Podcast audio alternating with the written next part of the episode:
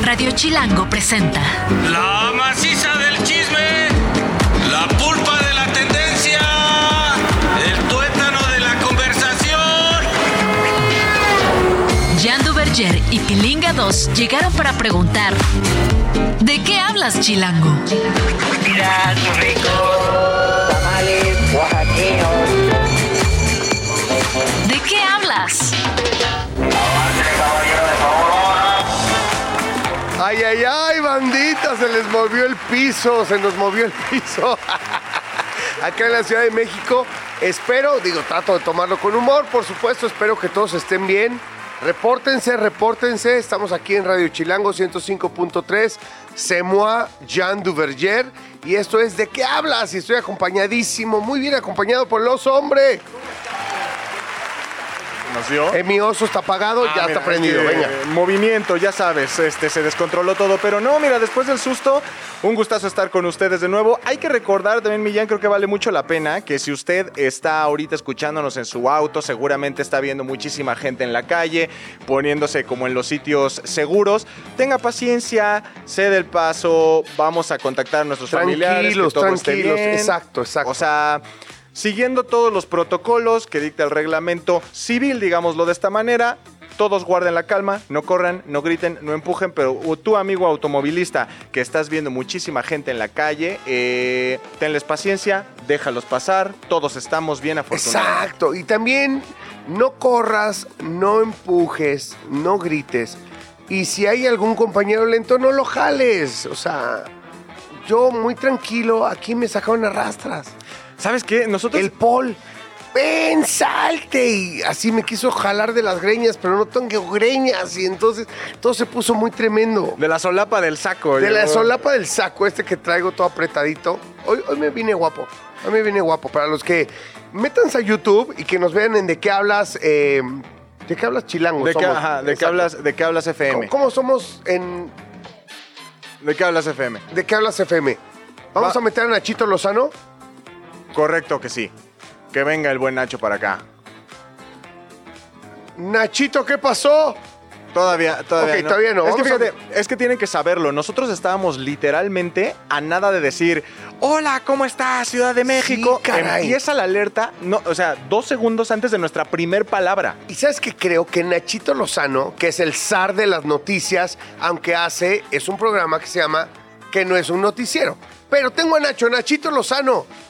¿Qué pasó, Millán? ¿Cómo están? Oye, con este susto, como dices, como abriste el programa, eh, sacudido, obviamente estamos esperando eh, los ajustes que en estos momentos hace el sismológico nacional. Eh, a mí me tocó ya, digamos, en periférico, a la altura de eh, la fuente de petróleos. Obviamente, como te podrás imaginar, hay zonas en la Ciudad de México que después de esto se vuelven caos, el tráfico se para porque ya lo decían ustedes, la gente comienza a salir de sus eh, edificios, de las oficinas o de los lugares donde estén concentrados y eh, se vuelve un caos eh, en, algunas, en algunas zonas de la capital. Se sintió fuerte, hay que decirlo, sobre todo en el norte, según los reportes que se están dando en redes sociales. Se sintió fuerte también en la parte noreste, digamos, de la Ciudad de México, esta que colinda también con el Estado de México. Hay reportes de Tlanepantla, hay reportes de Naucalpan, pero pues bueno, esperando que eh, poco a poco vaya fluyendo la información. Ya se dio a conocer también que la Secretaría de Seguridad Ciudadana de la capital comenzó este operativo que siempre continúa ya eh, eh, de recorridos por tierra y por aire. Los cóndores son los que están dando eh, las vueltas, digamos, para ver si no hay mayores afectaciones Sí, sí. en la Ciudad de México, pero por lo pronto sabemos que es un sismo magnitud 5.8 que se localizó a 25 kilómetros al sur de Chihuatla de Tapia, es, eh, esto en Puebla. Por eso es que en esta zona, sobre todo del noreste y en el oriente de la Ciudad de México, es que se sintió particularmente fuerte, con una profundidad de 10 kilómetros, que no es este, pequeña, ¿no? Es importante Sí, sí, sí. y que, repito, es cercana a la zona metropolitana de la Ciudad de México, Jan. Oye, querido Nacho, me llama la atención dos cosas. Este, primero que nada, el epicentro de donde proviene, normalmente cuando viene de esta zona y no de la zona de Guerrero, falla la alerta, pero en esta ocasión la alerta de la Ciudad de México funcionó, por lo menos en nuestra zona, en la zona en donde se encuentra Radio Chilango, y muy bien. Y tú estabas cerca de ella. Me parece que eso también ayuda muchísimo a la coordinación de, de protección civil. Sí, y además, eh, eh, eh, digamos, los sensores que están ubicados en la zona centro del país, ¿no? Que mandan la señal eh, a la alerta sísmica, que aquí en el Chilango nos ha pasado que la activan por cualquier eh, error humano o por, o por cualquier distracción, y es un trauma, es un ruido. Que, eh, que forma parte de los traumas chilangos, pero que también nos hace reaccionar. Eh, a pesar de que la distancia no es eh, tan considerable entre digamos, eh, el estado de Puebla y la Ciudad de México, sonó la alerta sísmica. Vamos a esperar Sí. también el reporte de cuántas alertas sonaron efectivamente del 100% del universo. Una cosa también importante, Jan. eh, tras el paso de Otis, hace más de 44 días, digamos, eh, hubo afectaciones en los sensores en la costa del Pacífico. Este sismo, por lo que dice la UNAM, por lo que dice el sismológico, no se ubicó ahí. Pero hubiera sido, por supuesto, eh, una oportunidad de saber qué tan efectivamente están reparados esos sensores y qué tan efectivamente llega esa señal y llegan ese, esos avisos para que nosotros en la Ciudad de México estemos alertas. Yo estoy recorriendo el Paseo de la Reforma de lo que es eh, eh, la Fuente de Petróleos hacia el Auditorio Nacional, hacia la Glorieta de la Palma. La circulación está normal. La verdad es que eh, tenemos una cultura sísmica y una historia con los sismos importantes. Entonces, eh, pues Bueno, ahí perdimos un poquito a Nacho. Las comunicaciones están evidentemente complicadas, mi querido hombre, puesto que pues todo el mundo empieza a llamar a sus familiares, ¿no? Aquí estamos mensajeándonos nosotros Sí. con nuestra familia. Bueno, ahí estamos intentando, con, con lo que se puede, con el, en términos tecnológicos, mi querido oso, puesto que, insisto, se pone complicado el asunto. No, y qué bueno que eh, nos tocó aquí en Radio Chilango tener a- a- al querido Nacho, eh, va- vamos a decirlo en campo, ¿no? Sí, Que, que tuvo sí ahí- venía saliendo. eh, Evidentemente esto no es un noticiero y estaba en la zona de, ya sabes, Polanco, Parque Lira, Periférico y demás. Pero mira, lo importante es que eh, todos, como dice Nacho, tenemos una cultura sísmica bastante desarrollada. Eso, oso, es que es impresionante. Lo que pasó aquí en el edificio en donde se encuentra Radio Chilango fue, pues la neta, muy chido en términos de cultura cívica, ¿no? Todos avisando, oye, vamos, no grito, no empujo, no corro, y todos ayudándonos, preguntándonos cómo estás, cómo estás, cómo estás, ayudando al del edificio al lado, al de la casa al lado, tranquilizando, y me parece que todo en esta zona ocurrió de esta manera. Esperemos, hay que encontrar los reportes, evidentemente esperar los reportes de, de lo que pasa en otras zonas. Me comenta mi querido Paul eh, que Nacho ya está otra vez en línea. Nacho, ¿nos puedes escuchar por ahí? ya estoy por acá, ¿me escuchan? Excelente, sí, sí, sí, te escuchamos de nuevo. Ah, perfecto, ya estoy al aire, ¿verdad? Qué bueno que no dije cuánto quiero a Jan. Te adoro, Nacho. Oye, no, perdón, pues bueno, esto es normal, ¿no? Porque obviamente eh, las comunicaciones se comprometen, es importante, ya lo decían ustedes al arranque del programa. Eh, eh, si tienen que llamar a un ser querido para cerciorarse que ese ser querido esté bien, llamen y cuelguen de inmediato, porque seguramente habrá una emergencia en otro hogar, en otro lugar de la ciudad, que va a requerir de esa infraestructura que se compromete cuando tiembla y cuando se complican estas, estas llamadas. Pero bueno, básicamente ese sería el reporte y básicamente eso es lo que se está eh, confirmando. Hace, eh, les decía yo, eh, siete minutos, el Sismológico Nacional tuiteaba, sismo magnitud 5,8, localizado a 25 kilómetros. Creo que otra vez las comunicaciones hicieron de las suyas, pero eh, mira, aquí está. Preliminar sismo magnitud 5.8, 25 kilómetros al sur de Chautla de Tapia, Puebla. Eh, pues mira, nos tocó cerquita este- en esta ocasión. Ah, perfecto. Y también viene con nosotros Lalo Alavés de la redacción Chilango. Eh, él es reportero de aquí, de la estación, que Perfecto. seguramente también tiene un poquito más de información de campo para compartir con nosotros. Lalo, ¿nos puedes escuchar? Hola, sí, mucho gusto. Excelente. Mira, aquí el oso hombre, Jan Duverger, estamos escuchándote, toda nuestra querida audiencia también. Cuéntanos un poquito de, de- de- de este acontecimiento sísmico. Claro, alrededor de las 2 de la tarde, un poquito más, eh, empezó a sonar la alerta sísmica por un sismo de magnitud de 5.8, informó el Sismológico Nacional. Eh, ser- el epicentro fue en Chautla de Tapia, allá en Puebla, y eh, a nosotros nos tocó en, en Chapultepec, muy cerquita de aquí, pero la verdad no sentimos mucho, aunque eh, en las redes sociales se está reportando que en varias partes de la ciudad se sintió muy fuerte, en especial hacia el sur de la ciudad. Sí, ahorita te voy a comentar, estoy recibiendo reportes. Tu servidor vive en el sur de la ciudad, en eh, por entre desierto y desierto de los Leones, Avenida Toluca, que es una montaña, evidentemente con subsuelo de piedra volcánica, y me cuentan que se sintió muy fuerte. Incluso tienen la sensación de que arriba del 5.6, me parece que están comentando. Este, así que sí tiene mucho que ver el epicentro. Otra cosa es que me comentan también, mucha gente se está quejando de que el- la alerta sísmica sonó en realidad cuando ya estaba temblando, no antes. Sí, hay que recordar, esto ya lo ha explicado varias veces el sismológico, que la, el sonido de la alerta no, no es como que va a sonar mucho tiempo antes, Claro. sino todo depende de qué tan cerca está el epicentro. Si está muy cerca de la ciudad, tenemos menos tiempo de reacción. Si está más lejos, por supuesto nos va a dar un poco más de tiempo para poder salir de los edificios. Lalo, cuéntame algo. eh, ¿Hay algún reporte, ya sea eh, de saldo blanco, llamémoslo así, o de algún tipo de afectación en inmuebles en la ciudad? ¿O todavía es un área gris de la información dada la cercanía del evento? Todavía es un área gris. Martí Batres, el jefe de gobierno de la Ciudad de México, no ha dicho absolutamente nada si aquí en la ciudad tendremos algunos percances. Sin embargo, ya se activaron los protocolos donde Protección Civil y las autoridades de la ciudad recorren eh, en helicóptero si hay algún daño o si también eh, el locatel tiene personas eh, que se encuentran heridas o lamentablemente fallecidas, pero hasta el momento sigue siendo saldo blanco. Bueno, esperemos que siga siendo de, de esa forma, ¿no, mi querido Jan? Totalmente, hay que tener reservas y esperarnos al reporte de las autoridades de protección civil y de las demás autoridades. Este, agradeciéndote muchísimo, Lalo. Eh, ¿algún, otro, ¿Algún otro tema que quieras comentarnos al respecto?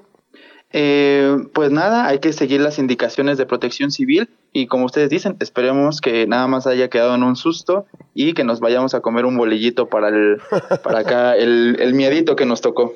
Exacto. Es que de verdad es impresionante. Yo, más allá de, de lo que pueda comentar todo el mundo en, en qué momento suena la alerta sísmica, que como dicen, no es necesariamente con muchísima anticipación, a mí me parece, por lo menos en nuestras instalaciones y en nuestra zona, que sirvió de mucho. Sí, Eh, totalmente. Eso me llamó mucho la atención porque salimos todos con tranquilidad, si bien se estaba moviendo, en esta zona no se sintió tan fuerte, se estaba moviendo, pero salimos todos con tranquilidad, nos alertó del hecho en sí y sentí que todos los vecinos y todos estamos bien coordinados y fue con calma y orden. Sí, la verdad es que creo que fue una muy buena respuesta y digo, como comenta Lalo, esperemos que la situación siga totalmente así. Ya tenemos a Nachito otra vez, Nacho. Eh, perdón, perdón, Jan, eh, se cortó la comunicación nuevamente, eh, por esto que les comentaba, no sé en qué me quedé, pero decía que te quiero mucho y que, eh, pues bueno, eh, mira, a ver, lo último, eh, el presidente Andrés Manuel López Obrador, no sé si ya lo comentaron con nuestro colega de Chilango, pero si no, eh, se los comento, el Por presidente favor. López Obrador publicó un video hace cosa de minutos, eh, este tipo de videos que hace el presidente en el que alguien lo graba mientras él está teniendo en un altavoz una conversación o con un gobernador o con parte de su gabinete o el gabinete ampliado. En este caso fue la Coordinadora Nacional de Protección Civil quien le confirmó esta información que les estaba yo dando, que es básicamente información que viene de eh, la UNAM, del Sismológico Nacional. El estado de Puebla no, eh, no reporta afectaciones por ahora, tampoco eh, la Ciudad de México. Pero pues bueno, eh, eh, ¿ahí me escuchan? Sí, ¿Están- perfecto. Estamos, aquí estamos. Ah, perfecto. Eh, eh, bueno, nada más esto. Cerrar con el presidente habla con la Coordinadora Nacional de Protección Civil. Le dice que no hay reporte de afectaciones en Puebla, tampoco en la Ciudad de México, pero le pide al presidente a la coordinadora que se comunique con el gobernador de aquel estado y con el jefe de gobierno. Así que vamos a esperar los reportes de ambas entidades también. Vamos a ver si se sintió en Tlaxcala, si hubo afectaciones en esa parte del Estado de México y en la Ciudad de México. Creo que fue más la impresión y cómo estamos ciscados, obviamente, cuando Claro, escuchamos una alerta duda. sísmica, Claro. que lo que se está compartiendo en este momento en redes sociales, que seguramente ustedes están viendo, es el impacto, ¿no? El shock. Muchos dicen, yo sigo temblando, muchos dicen, oye, ¿qué fue eso? Este, tengo la impresión, tengo la sensación de que esto no ha acabado, pero bueno, o sea, sí fue, sí fue una sacudida importante, ¿no? Sí, que despertó a varios de su siesta. ¿Sabes qué, querido Nacho? Siento mm, dos temas. Uno, por supuesto, el, el impacto que tiene el sonido per se de la, de, de la alerta sísmica y también cómo este tema que se ha diversificado, el, el- el tema de los epicentros, y se sienten más en una zona u otra. Hay, por ejemplo, en el sur de la ciudad, me están escribiendo que se sintió de verdad fuerte. Muy, pero muy fuerte en el sur. Sí, en el sur y también en el oriente, sobre todo pegado a Puebla. Hace Exacto. 36 segundos tuiteó el Sismológico Nacional un primer ajuste 5,7. Sí, ya no claro. es 5,8, 5,7. menos. ah, con razón, esa diferencia sí la vi. No, pero bueno, 5,7. Ojalá no haya, no haya habido, por supuesto, heridos ni, ni nada por el estilo. 16 kilómetros al oeste de Chiautla de Tapia, es decir, el epicentro se mantiene, pero la profundidad ya no es de 10 kilómetros, como se los decía hace un instante, sino de 48 kilómetros de profundidad. O sea, Wow.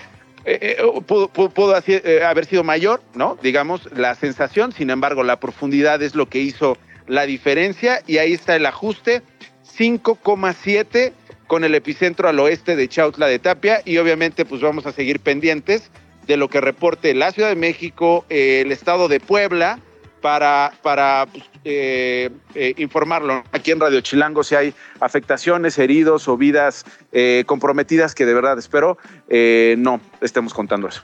Querido Nacho, muchísimas gracias por el reporte y pues nada, aquí estamos informando cada minuto en Radio Chilango. Te mando un fuerte abrazo y yo también te quiero y mucho y lo sabes.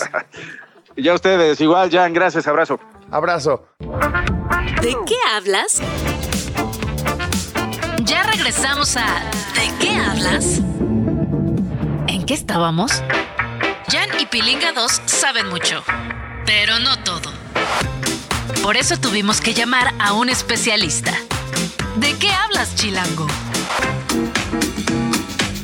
Estamos ya de vuelta después del susto y como ustedes lo escucharon, no somos expertos en muchas cosas, mi De querido hecho, no sabemos nada, somos sus representantes de la ignorancia. Pero por eso traemos expertos para que nos platiquen de temas. Esto de la inteligencia artificial, cómo ha sido sobado, que si nos van a sustituir, que si la película esta de Arnold Schwarzenegger va a ser en serio. ¿Cuándo van a entrar Robocops ya? Los Robocops acá, tal. ¿Cuándo vamos a su- a sustituir a Julia por un robot y así? Ya, Pues, ¿Cuándo nos vamos a convertir ya en Wally? O sea, creo que, creo que hay muchos mitos, sobre todo creo que estarás conmigo en esta, Jan, que en el campo de los medios de comunicación, que ya van a escribir por ti, que ya ni siquiera necesitas tu voz, que ya es pura locución artificial, que ya hasta tu cara puede suceder. O sea, entonces ya no sabemos, o, o por el otro lado del consumidor, que te están observando, que lo que sea que googleas y teclas en tu celular, lo están viendo, la inteligencia artificial está sobre nosotros. Pero bueno, Estoy feliz porque está con nosotros Jaime Casís. Un aplauso, aplausos Jaime. Gracias. Director de marketing para América Latina de Nvidia. Una empresa de tecnología realmente brillante y sobresaliente. ¿Cómo estás, Jaime? Muy bien, gracias y feliz de estar con ustedes. No, felices nosotros de que nos cuentes un poquito. A mí me llama la atención este tema de la inteligencia artificial y todas las herramientas. ¿Qué mueve a esas herramientas? Y evidentemente tú tienes mucho que ver en esto. Claro. Bueno, eh, digo, creo que lo más importante es iniciar por eh, cómo, cómo estamos llegando justo a este 2023, que se ha hablado muchísimo de inteligencia artificial o AI, y sin duda gran parte de las conversaciones giran en torno al futuro. Para Nvidia, la inteligencia artificial es hoy e incluso llevamos trabajando casi 10 años. Eh, hay varios momentos importantes en la historia, es 2006, 2012, 2016 y 2018, en los cuales históricamente para la empresa fueron clave para este enfoque hacia la tecnología impulsada por AI, muy puntualmente pioneros en inteligencia artificial para consumidor final. a través del lanzamiento de GeForce RTX Serie 20 en 2018. Ok. Es la primera vez que el consumidor tiene a su disposición en sus manos una tarjeta gráfica que gracias a AI puede simular ray tracing, que es el trazado de rayos. Básicamente, en una explicación muy breve, es cómo la física de la luz se puede simular a través de, eh, digamos, eh, foco de luz, sombras y reflejos, sin necesidad de que los artistas tengan que representarlo en eh, videojuegos o animaciones. Simplemente se, la inteligencia artificial estima la física y se refleja. Wow, wow, wow. A ver, vamos a ponerlo en palabras terráqueas, a ver si lo entendí. No, es una manera de que, de que un, una tarjeta gráfica, una tarjeta que procesa datos, ya tiene la inteligencia suficiente para entender todo el tema de reflejos y tú no lo tienes que configurar a mano. ¿No? O sea, todo el tema de reflejos, luces y demás. es muy cercana a esa apreciación. Yo te diría que para complementarlo, lo que sucede es que todas estas operaciones matemáticas, Ajá. físicas, las ejecuta la inteligencia artificial en cuestión de segundos. Es por eso que el poder de procesamiento es importante. ¡Wow! Eso es que es una locura. Es que a mí me parece, por ejemplo, eh, no sé si lo sepas, Jan, pero yo no solamente rapeo y parcho el programa cuando falta alguno de ustedes, también me gustan mucho los videojuegos, ¿no? Y Bien. una de las cosas que a mí me parece impresionante es cuando vas en un mundo abierto, cuando estás en algún tipo de, de ciudad, de esta época anteriores o ficticias, y dices... eh, no tengo idea de cómo hicieron para que el escenario vaya respondiendo a las actividades del monito que yo voy controlando, ¿no? Claro. Entonces tú dices, ¿qué hicieron? Lo, lo, lo, eh, hicieron a mano, Hicieron una sea- simulación de cada uno de los movimientos para estar listos cuando yo le doy a la derecha o a la izquierda, o esto va sucediendo constantemente. Y me parece importante porque al final, cuando hablas de inteligencia artificial, es uno de los campos en los que menos piensas. O yo, no, yo jamás hubiera pensado que eso estaba ligado a la inteligencia artificial, ¿no? Claro. Y me encanta este ejemplo que pones porque el desarrollo de videojuegos ha ido evolucionando eh, a través del tiempo y definitivamente han habido disciplinas como en su momento eh, diseñar, eh, si tú querías tener la imagen de tal vez cierto fondo, los artistas gráficos diseñaban ese fondo, pero era un fondo estático, después se fue animando, después se fue convirtiendo en más hiperrealista y ahora, bueno, tenemos este Deep Learning Super Sampling, Ray Tracing, uh, Path Tracing, todas estas tecnologías que simulan en tiempo real. Uno de los ejemplos más importantes que tenemos ahora en el desarrollo de videojuegos y que directamente está ligado con inteligencia artificial es una tecnología de NVIDIA que se llama NVIDIA ACE, que básicamente lo que hace es que a través de un entrenamiento, de entrenamiento de máquinas, lo que llamamos Large Language Models, ah, lo que tú puedes hacer como un developer es darle cierta personalidad más humana a los NPCs. Los NPCs son estos eh, em, non-playable characters Ok. con los que te encuentras a lo largo de los juegos. Y esto es muy interesante porque cambia la forma de desarrollar. Tú puedes definir si quieres que el personaje sea bromista, eh, pesimista, sarcástico. Ay, pero qué miedo cuando piensas que, esto puede pasar de los juegos a, a temas más reales, ¿no? O sea, ¿cuánto miedo debemos tener o no en este upgrade de pasar de los juegos? Entiendo perfecto cómo la inteligencia artificial este, puede agregarle muchísimo valor, vamos a decir, a la realidad o al realismo o hiperrealismo de los juegos. Y hasta ahí todo suena muy divertido. Pero en estas aplicaciones en términos de, de- de la vida real, ¿cómo juega? Excelente pregunta y para contestar tu pregunta la voy a dividir en dos temas. Venga. El primero es, eh, tradicionalmente, eh, Nvidia ha sido sinónimo de GeForce RTX, eh, ahora mismo con Serie 40, sinónimo de gamers. Ahora no solamente estamos hablándole a los gamers, sino estamos hablando a estudiantes, arquitectos, ingenieros, profesionales creativos, prácticamente cualquier persona que esté buscando el mejor performance. El segundo tema es con esta conversación que se amplía más allá de los gamers, tenemos lo que conocemos como Windows AI, que son más de 100 aplicaciones enfocadas a la productividad. Entonces, a través de Windows AI tú puedes, por supuesto, tener estas, um, estos features de gaming, pero también de diseño. Puedes tener ah, imágenes hiperrealistas, ah, super resolución, AI enhanced audio, ah, media, chatbots, etcétera, etcétera. Y abordando la segunda parte de tu pregunta es, eh, definitivamente no hay que tener miedo porque la AI es una herramienta que optimiza e impulsa el desarrollo de los profesionales creativos, pero no sustituye la creatividad.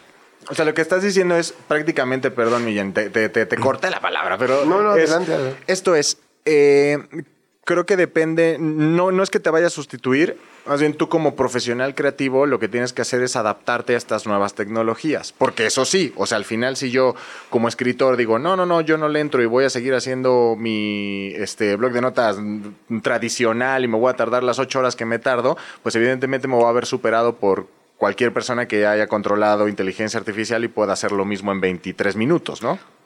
No necesariamente, porque como hay que verlo, es una herramienta más dentro de un abanico de opciones. Recordemos que algo muy importante que los consumidores hoy estamos muy acostumbrados es a la customización y también se valora mucho el tema artesanal. Entonces habrá también un mercado para quien sea un profesional que no lo utiliza y hay definitivamente un mercado con necesidades que estén buscando, eh, por ejemplo, alguna, alguna disciplina muy específica que tú quieras que si es una obra de arte o si es eh, un modelo matemático que no tenga intervención de, o asistencia de inteligencia artificial. Y habrá quienes, eh, tal vez para optimizar tiempo, busquen esto. A partir de lo que dices, justo me surge la duda de, ¿habrá áreas, categorías este, en las que deba regularse algún tema sobre la inteligencia artificial? Sobre todo todo lo que es de apreciación, ¿no? O sea, todo lo que conocemos como un arte y demás. ¿Qué podrás decirte? Ay, pues es que el arte no es... pues es que sí, porque es lo que nos define como humanos, ¿no? La parte más de sensibilidad y tal. Y entonces, aplicar la inteligencia artificial, pues sí, si le, si le metes millones y millones y millones y millones de datos, más de los que mi cerebro puede procesar, pues seguramente lo podrá hacer mejor, ¿me entiendes? O más cercano a la apreciación de otros seres humanos. Sin embargo, ahí tendremos que hacer algún ajuste. Esto te lo pregunto más que como en términos tecnológicos, como términos morales. Definitivo. Eh, concuerdo contigo. Ah, una de las posturas que Nvidia siempre ha tenido es que reconoce que una tecnología tan significativa como AI, que va a tener un impacto positivo grande en la sociedad, definitivamente tiene que tener ciertas regulaciones y tener lo que llamamos guardrails para asegurarnos de varias cosas. La primera es que el acceso a la información que se utiliza para entrenar a los lenguajes, a, a los modelos de lenguaje profundo, sea correcta, porque de, la- de esta manera la información que, con la que tú entrenas un modelo de aprendizaje profundo es correcta, y de esta manera la información de salida también es eh, de cierta forma más segura y confiable. Siempre debe haber también una revisión de la información que se está entregando de regreso. ¿Tú crees? No hay manera de que perdamos el control de, de un desarrollo sobre inteligencia artificial. Ya estoy hablando así, tema las películas, ¿no? O sea, Claro. ¿hay manera? ¿Tú crees que haya manera de que alguna, de, de que alguien que desarrolló tanto un hardware como un software que de inteligencia artificial pueda perder el control de él como tal? La inteligencia artificial o AI es un modelo de razonamiento aparente que comienza a partir de lo que llamamos ah, Large Language Models, entrenamiento de Large Language Models, a través de Machine Learning. Machine Learning es la clave, porque para entrenar una máquina tiene que estar un humano. Ok, porque el machine learning es, te meto más y más ejemplos, vamos a decirlo. Ejemplos, ejemplos, ejemplos en los que tú te bases para poder desarrollar una especie de lógica que también yo te di en términos de máquina. El, el ejemplo más puntual es el famoso es un gato, es un gato, no es un gato. Ok, Ok, claro. ya tiene, ya tiene un poco más de sentido. Así es. Oye, y cuéntanos, por ejemplo, eh, hablando de Nvidia eh, y hablando de los videojuegos, que yo estoy muy clavado. Sí, sí, ahí van los perdón. videojuegos. Es que es nuestro DNA, El fan. ahí viene todo. El fan. No, es que te digo algo, a mí me impresiona, o sea, antes cuando tú jugabas videojuegos hace, no te vayas lejos, cinco años, y tú seguías uno de estos monitos que eran parte del juego, pero que tú no controlas, tenían un ciclo, haz de cuenta que eran círculos, llegaban a la esquina, se regresaban Claro. y listo. Y lo ibas detectando, ¿no? O sea, evidentemente, en tanta repetición decías, ah, no, pues este güey no puede pasar de aquí. no Te daba la impresión más como fondo de los picapiedra, que cada cuatro casas era otra, era la misma casa, era, era como el mismo, era como el mismo efecto. Hoy en día hay videos enteros en las plataformas de, de video en donde tú puedes ver cómo vas siguiendo a uno de estos, de estos personajes y con- con- contando el tiempo son eh, secuencias de tres horas, tres horas y media de vida propia. Entran a su casa, ordeñan vacas, se salen, tienen conversaciones, entran a una tienda. O sea, son secuencias larguísimas En las que no se repite nada. en las que no se repite nada. Ahí es donde juega la inteligencia artificial. Correcto. Uno de los ejemplos más puntuales es Cyberpunk 2077, que es uno de los títulos que cuenta con muchas tecnologías de NVIDIA. Y bueno, es un, es un mundo abierto con muchísima vida, muchas conversaciones sucediendo al mismo tiempo, eh, los NPCs teniendo distintas actividades, siguiendo su rutina diaria. Y bueno, es ahí donde estas operaciones matemáticas son importantes y el poder de procesamiento es lo que hace realidad que tengamos estas experiencias tan robustas. Wow. ¿Qué, eh, ya para cerrar, mi querido Jaime, gracias por visitarnos. Al contrario, Pero, gracias. ¿qué, qué, qué ves hacia los próximos, ya no quiero decir 10 años, qué ves hacia los próximos 3 años? Bueno, lo primero es, al menos hablando desde la perspectiva de Nvidia, para nosotros Latinoamérica es una prioridad. Hemos visto un incremento creciente en la base instalada de videojugadores y también es importante mencionar que a una de cada tres personas que consume una GeForce RTX Series Laptops, no solamente la utiliza para gaming, la utiliza para, para productividad. Entonces, para nosotros es importante tener estos acercamientos para poner al alcance de todos los productos, plataformas y tecnologías de Nvidia y también explicar los beneficios puntuales en cómo AI va a impactar de manera positiva en su productividad. Bueno, quiero decir que yo soy cliente, mis hijos me han exigido computadoras armadas y siempre eh, eh, aparece el Nvidia ahí, entonces, pues nada, de verdad, muchas gracias. Gracias por, por venirnos a darnos luz en este tema. Y nada, esta es tu casa cuando quieras. Gracias, me encantaría cuando quieran hablamos de videojuegos y de todo este. Hablamos de todos los videojuegos que quieras. Muchísimas Excelente. gracias. Gracias, Gracias. Jaime. Hasta luego. ¿De qué estás hablando, Chilango?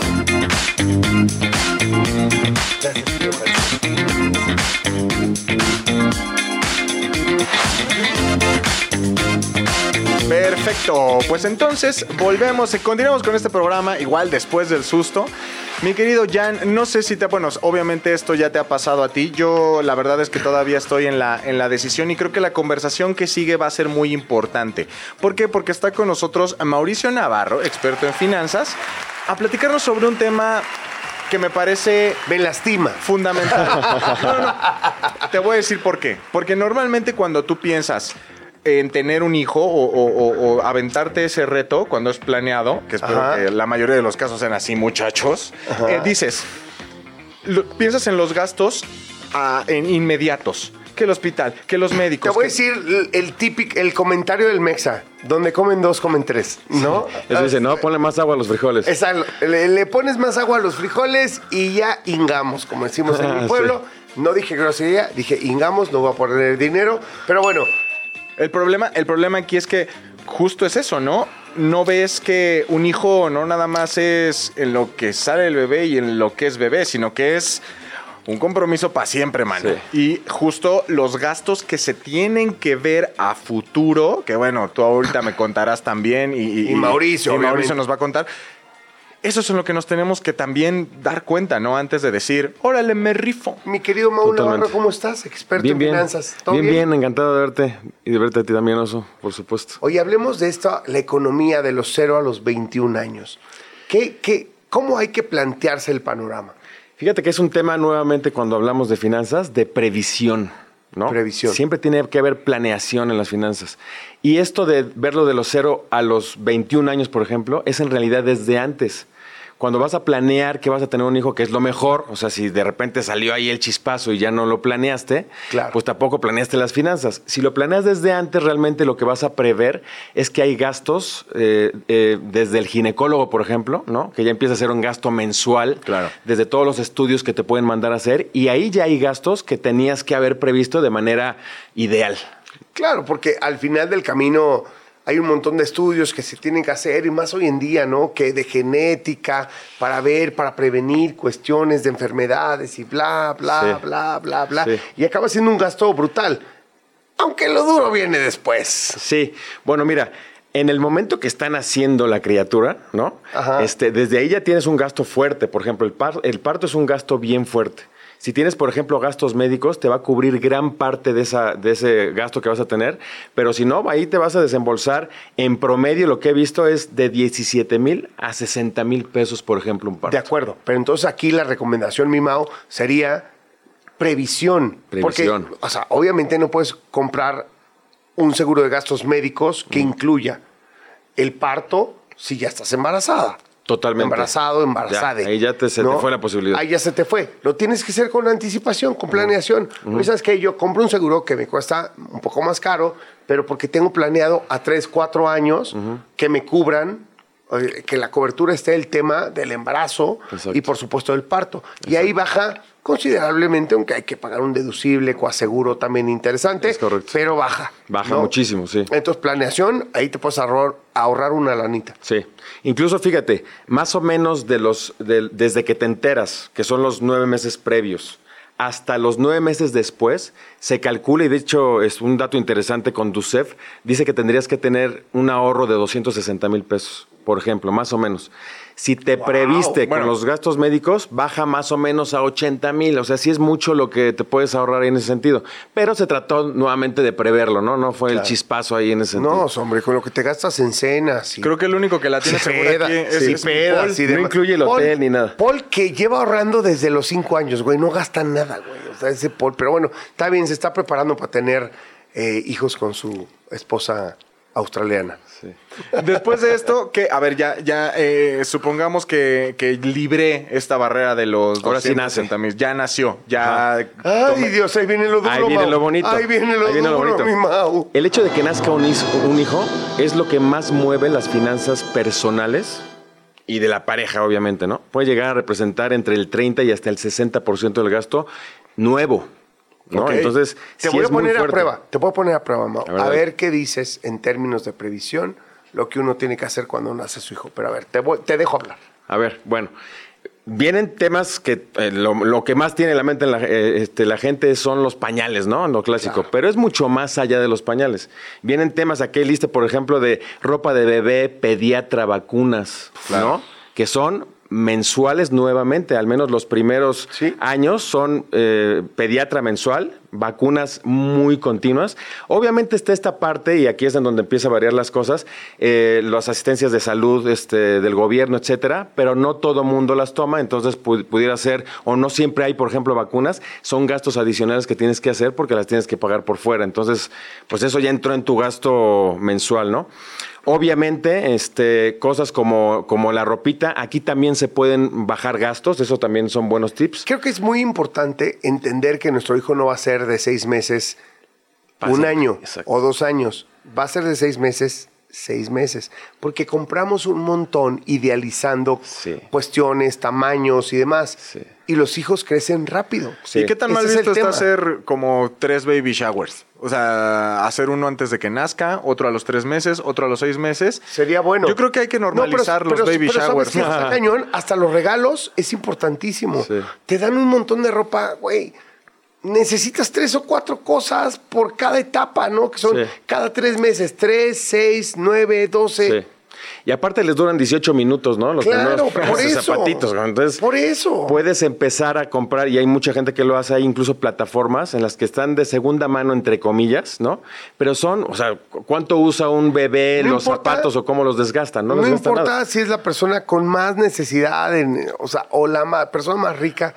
No compres, zap- o sea, ropa y zapatos caros de chiquitos, ¿no? No, ¿para No tiene sentido, es Sí. un sin razón. Sí. ¿no? Aparte, el tiene bebé sentido. no va a saber que se ve mal, mano. Ahora, Sí. ahorren eso, y perdón, Mau, tengo que dar un consejo, un, una especie de fondo o fideicomiso de estudios de tus hijos. Mira, buenísimo punto. De hecho, es el. y en este país, después de ver lo que dice la OCDE, aunque se encabronen los, los que nos representan y estos güeyes que dicen pura mamada, aunque se encabronen, encabronen no es, no es, No es pal- grosería. ma- no es palabra mala, no me importa. Perdón, hay que comprar un fideicomiso de estudios. Sí. Sí, sobre todo porque sabemos que sí, por ejemplo, UNAM es una de las eh, mejores universidades de Latinoamérica, Sí, pero quiero ver que entres. caben tres güeyes, Exactamente. no. Entonces vas a tener que pensar en el gasto. De hecho, Claro. está normalmente si un hijo, por ejemplo, cuesta de los 0 a los 21 años más o menos entre 3 y 5 millones de pesos, es lo que te ¿Qué? gastas en, esa, en todo ese periodo, el 50% de esos 5 millones por tomar esa cantidad, el 50% puede ser nada más la universidad. Claro. Entonces, si tú no prevés eso, como no previste, o sea, hay dos etapas importantes de previsión. Número uno, cuando lo vas a tener. Y número dos, ya que lo tienes, tienes que empezar a ahorrar para el tema de la universidad porque va a costarte caro. Oye, a ver, Claro, espérame, si le de quieres que- dar un mejor futuro a tu hijo, ni Andrés, ni Claudia, ni Xochitl, ni Pedro, ni Juan, ni ninguno de estos güeyes te va a ayudar. Ahora, yo en este ya- país, no. Ya estoy un poco asustado en el tema. Y esto, Asústate. este ahorro, por ejemplo, de la universidad, eh, hay como una, digámoslo, plataforma de ahorro o algo así que me pueda. O sea, yo. A mí me dices ahorrar. Y te invito a ver el fondo de mi colchón, ¿eh? Ahí está todo. Pero supongo que debe de haber un poco, o sea, como alguna tipo de o técnica o dinámica Sí, claro. o aparato económico. Herramientas que financieras, básicamente. herramientas que, son- están a financieras. la, es- que están a la mano. Más fácil. Y que además con previsión, lo que te van a ayudar las herramientas financieras es, una cosa es ahorrar, que es simplemente separar tu dinero en el colchón, como bien lo acabas de decir.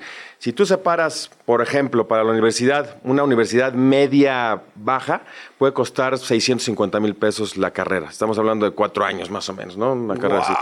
Tú puedes separar esos eh, 600 mil pesos, ¿no?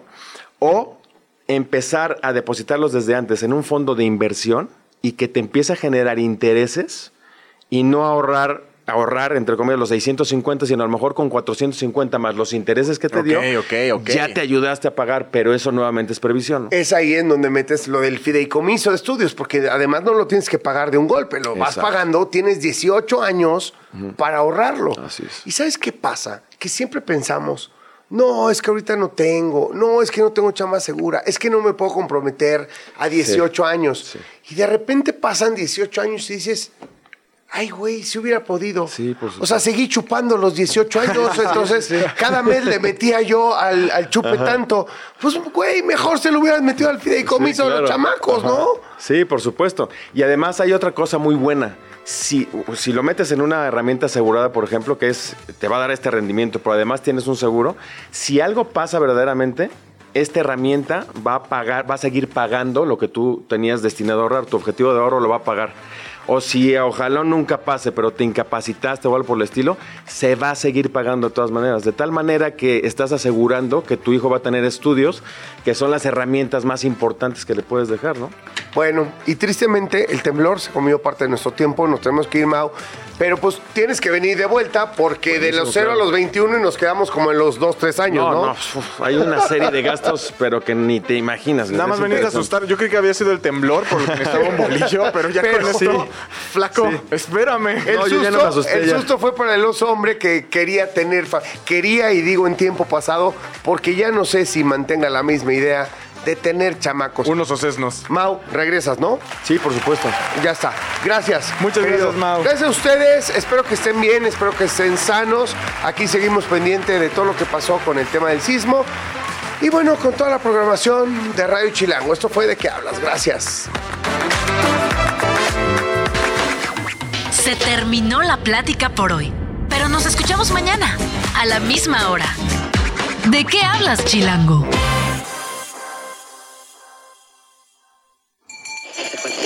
Radio Chilango, la radio que... Viene, viene, ¿eh?